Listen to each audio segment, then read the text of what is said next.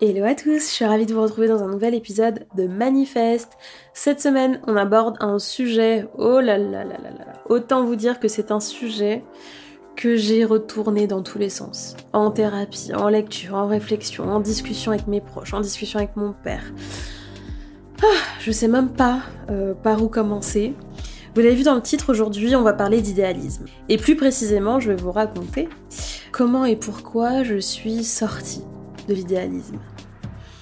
C'est-à-dire que pendant très longtemps, j'ai eu tendance à me présenter comme une rêveuse. Ça faisait presque partie de mon identité que d'être cette personne très rêveuse, très idéaliste, euh, avec un, côté presque un peu artiste euh, qui, est dans sa, bulle. Et précisément, j'aime bien, je me trahis en ayant utilisé ce terme de bulle. en tout cas, je révèle déjà euh, une partie de la réflexion que je vais vous proposer aujourd'hui. C'est que je crois que pendant longtemps, l'idéalisme a été pour moi une sorte de refuge. C'est-à-dire un endroit où, ben, précisément, je pouvais fuir la réalité où je pouvais me raconter une autre histoire, où je pouvais euh, imaginer et vivre selon euh, de nouveaux paramètres. Et mes rêves ont été pendant très longtemps l'endroit où je me sentais le mieux. Précisément parce qu'en fait la réalité ne me plaisait pas, ne me convenait pas. Il y a fort à parier que je n'avais pas encore les ressources à ce moment-là pour changer cette réalité. Et donc il était plus facile pour moi de rêver, d'être euh, dans cette recherche de l'idéal, parce que bah, par définition, comme euh, rien n'est parfait et qu'il n'existe pas, eh ben, c'est une parade pour l'esprit. Il sait que ça n'existe pas d'une certaine manière, donc en continuant à, désirer, à, être dans la quête de quelque chose de parfait, de quelque chose d'irréel, eh bien il, euh, ne se confronte pas au réel, et donc il se protège parce qu'il se raconte l'histoire de pourquoi il n'y arrive pas. Donc c'est très inconscient, aujourd'hui j'en parle comme si c'était une évidence absolue, et ça c'est la chance euh, du recul, c'est le, le cadeau du recul, c'est le cadeau des, du temps qui passe et de la sagesse qui rentre, c'est que, euh, voilà, comme ça, a posteriori, on peut comme théoriser ce qu'on vit, euh, l'analyser, et puis ensuite le partager dans un podcast, donc ça c'est plutôt cool. Toujours est-il que comme je vous le disais, pour moi, c'était vraiment, je pense, hein, une, forme de fuite. Comme je, me sentais incapable de changer le réel, je, ne me sentais pas euh, en maîtrise de mon existence, je n'avais pas les ressources, la voie la plus simple était de rêver ma vie, plutôt que de la vivre. C'était de projeter un idéal, plutôt que de composer avec le réel. Et donc ça, ça peut être efficace effectivement ben, pour l'enfant qui à ce moment-là n'est pas en pleine responsabilité de son existence et qui n'a pas à disposition tous les outils, mais qui peut être très destructeur pour l'adulte. Parce que l'adulte sait à un moment donné que, comme dirait Mel Robbins, que j'aime beaucoup, qui est une coach américaine, personne ne viendra te sauver. Personne. Personne ne viendra te sauver. Et la vie d'adulte, ben, c'est se confronter à ça et se rendre compte de ça que malgré l'amour des tiens, malgré euh, tout l'amour du monde d'ailleurs, à la fin de la journée, tout ce que tu ne fais pas pour toi n'existe pas dans ta vie. Tu es littéralement le créateur de ton existence. Donc tu es ton seul et propre héros. Et d'accepter ça, mes amis, déjà, ça peut être un petit peu difficile, parce que parfois on ne se sent pas en capacité d'être ce héros. On aimerait, on aimerait continuer à croire que quelqu'un va nous sauver, qu'il y aura ce, voilà, ce coup de chance qui va arriver, ce truc qui va tomber du ciel. Mais si on est passif dans cette démarche-là, ben ça n'arrivera jamais. Moi je crois que la chance existe, mais je crois qu'elle se provoque, elle se cultive, etc. Alors attention, toute proportion gardée, je ne parle pas de naître par exemple dans un pays euh, qui est en paix, de naître dans une conjoncture économique qui est favorable, voilà, je parle pas de, ces grands déterminismes-là effectivement qu'on ne contrôle pas et qui aussi relève d'une forme de chance, hein, de loterie de l'existence. Mais voilà, parenthèse fermée quand même pour ne pas, euh, ne pas avoir un propos qui puisse heurter ou être complètement déconnecté de la réalité.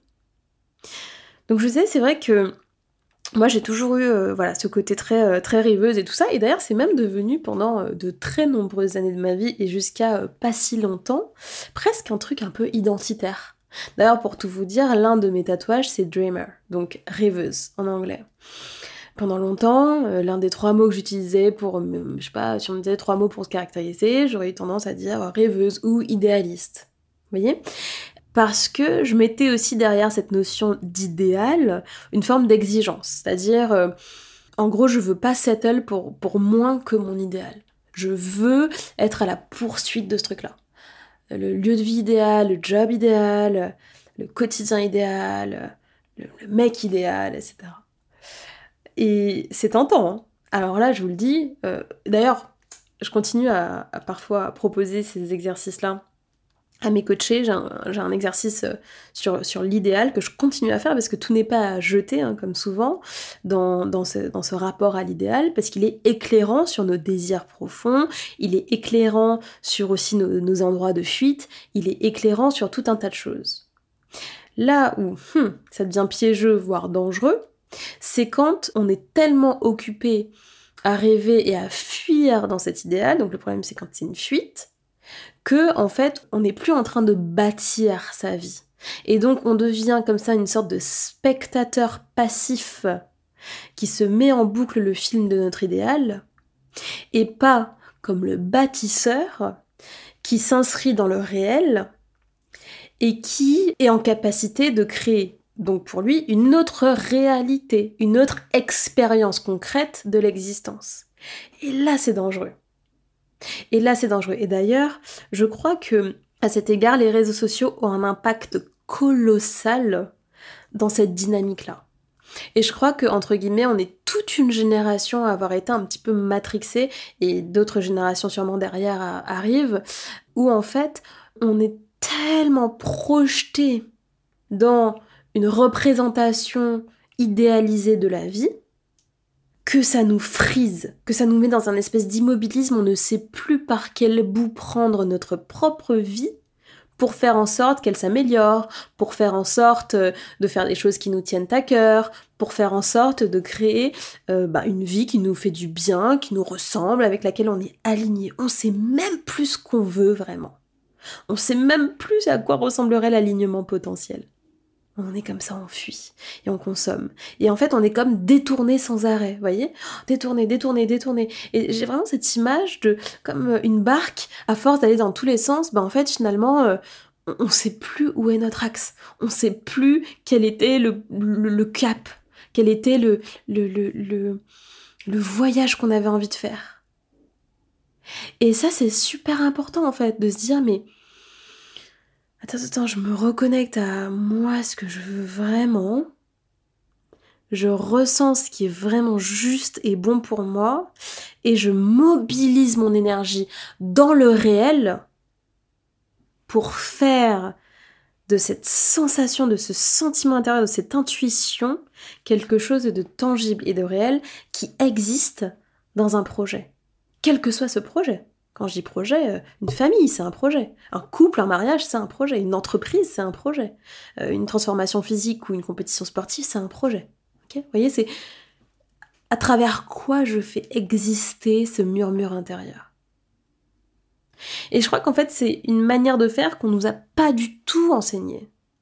C'est un peu les limites de l'inspiration, c'est-à-dire qu'en fait, on est tellement dans une époque dans une ère de l'inspiration qu'en fait ça devient une ère de la comparaison et une ère de la fuite.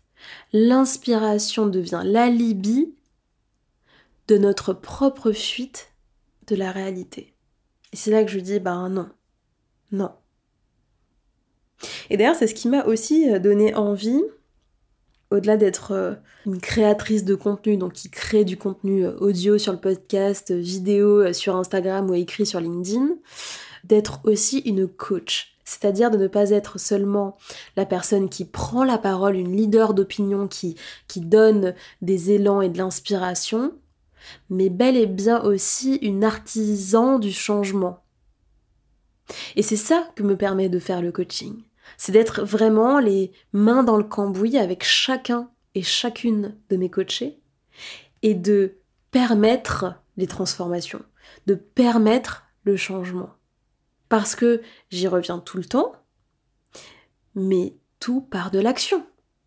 Sans action, pas de changement, pas de transformation, pas de vie heureuse. L'action est à la racine de tout. Et d'ailleurs, je l'écrivais récemment dans un post sur LinkedIn. Je crois vraiment que la simplicité d'une action est plus féconde que la complexité d'une pensée.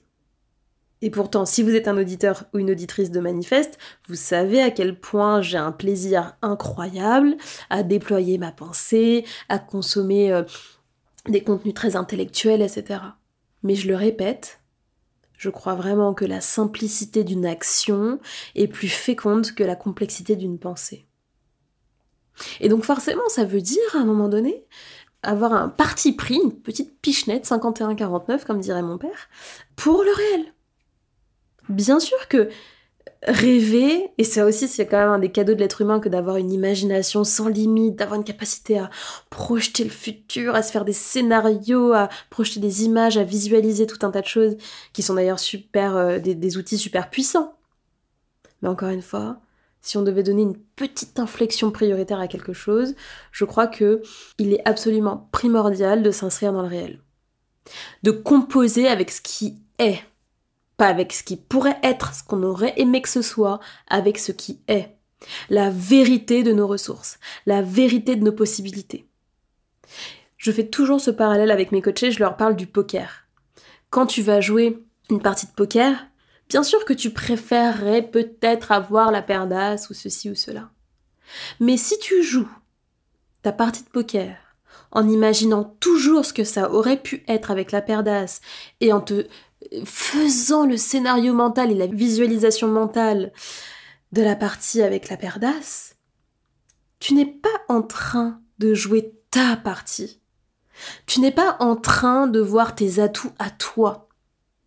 Tu n'es pas en train de t'inscrire dans le réel et de déployer des stratégies et des outils liés à tes atouts, à ton jeu à toi. Et c'est ce que je dis tout le temps. En fait, pour moi, une vie épanouie, c'est une vie qui se joue dans sa partie, où on capitalise avec ses atouts, ses ressources. Vous voyez, son timing. Et où justement on est en capacité de voir que, ah, bah tu vois, dans ce contexte-là, à ce moment-là, c'est pas la paire d'as qui est la plus adaptée, c'est peut-être ma paire de valets ou mon roi et ma reine. Pour reprendre la métaphore du poker. Vous voyez, donc c'est super important de cultiver cette lucidité. Et de ne pas voir ça comme un voilà un espèce de renoncement ok j'abandonne mes rêves j'abandonne mon idéal bon bah je vais je vais dans ma vie normale. Non pas du tout pas du tout. Au contraire ce que vous pouvez faire de plus ambitieux de plus courageux et de plus incroyable pour vous-même, c'est précisément de vous inscrire dans le réel et de construire du bonheur avec ce que vous avez et avec aussi ce que vous pouvez aller chercher. Mais vous voyez, la dynamique, elle est très différente entre je projette du réel, je passe ma vie à rêver, et je m'inscris dans le réel, je consens, je consens à la réalité des choses telles qu'elles sont à ce moment-là, je compose avec, et je modifie ma réalité. Vous voyez, la dynamique, elle est très différente. Elle est très différente. Et d'ailleurs, de faire ça, ça permet de régler un truc. Et là, pour le coup, personnellement, ça a été euh, ça. C'est d'apaiser aussi les frustrations. C'est-à-dire que moi, quand j'étais euh, plus jeune, j'avais plein de frustrations d'être née euh, sur une toute petite île, loin de tout, euh, de pas connaître les bonnes personnes. Et puis après, quand j'étais plus jeune, je rêvais moi euh, vraiment, mais très très jeune, hein, je parle au collège, de partir aux États-Unis, mais c'était pas possible pour mes parents à ce moment-là. Donc en fait, j'étais perpétuellement dans un fantasme par rapport à ma propre vie. J'étais dans une fuite constante de ce qu'était ma réalité. Je rêvais toujours d'ailleurs, d'autres choses, etc. Et en fait, ben forcément j'étais dans un état constant de frustration. Et le jour où, après un long travail personnel, qui continue d'ailleurs, en thérapie, de lecture, de réflexion, de philosophie, etc., le jour où j'ai vraiment accepté de m'inscrire dans le réel, j'ai accepté mes, ma condition, J'ai accepté, bref, toutes les choses que je devais accepter qui faisaient partie de moi et qui étaient la réalité de mes ressources, etc. Et le jour où ma vie a commencé à changer pour le meilleur. Et le jour où vraiment j'ai euh, commencé à, me créer une vie qui me rendait super heureuse, qui euh, était vraiment alignée avec ce que je voulais, où j'ai commencé aussi à atteindre des objectifs très concrets que j'avais envie de, de, réaliser. Bref, tout s'est mis en place parce que je composais avec le réel, encore une fois. Je me rabâche, mais sortir du récit de sa vie et commencer à être vraiment euh, acteur de cette vie, ça change tout. Donc moi, ce que j'ai envie que vous reteniez de cet épisode tient en une question. Qu'est-ce que vous pourriez faire demain, la semaine prochaine ou le mois prochain avec la réalité de qui vous êtes aujourd'hui et ce que vous avez aujourd'hui pour améliorer votre vie dans le domaine de votre choix? Concrètement, quelle action demain vous pouvez prendre? Et l'idée, c'est de sortir du rêve et de faire juste avec votre jeu de cartes à vous. Ok? Et que vous réfléchissiez, une fois que vous avez la réponse à ça, quelles ressources vous allez pouvoir mobiliser pour que ce projet, que cette envie prenne vie? Voilà. Donc je vous laisse avec ces deux questions et vraiment sachez que euh, à titre individuel, euh, encore une fois, le jour où j'ai complètement euh, changer mon état d'esprit, mon mindset par rapport à ça. Et le jour où j'ai vraiment commencé à concrétiser des choses et à manifester, vous qui aimez bien l'attraction, etc., des choses très concrètes dans ma vie. L'achat de mon appartement, relation amoureuse, plein, plein, plein, plein de choses. Ok Donc euh, voilà, n'hésitez pas d'ailleurs si vous voulez en savoir plus, si vous voulez échanger euh, à ce sujet, à me rejoindre sur Instagram pour prolonger euh, voilà, cet épisode. J'aime beaucoup avoir vos retours, vos ressentis, comprendre dans quelle mesure ce que je vous partage ici vous impacte. Donc n'hésitez pas, je vous remets mon compte dans les notes du podcast. Ou sinon, voilà, c'est Jade SRH sur Instagram ou sur LinkedIn, Jade Sarah.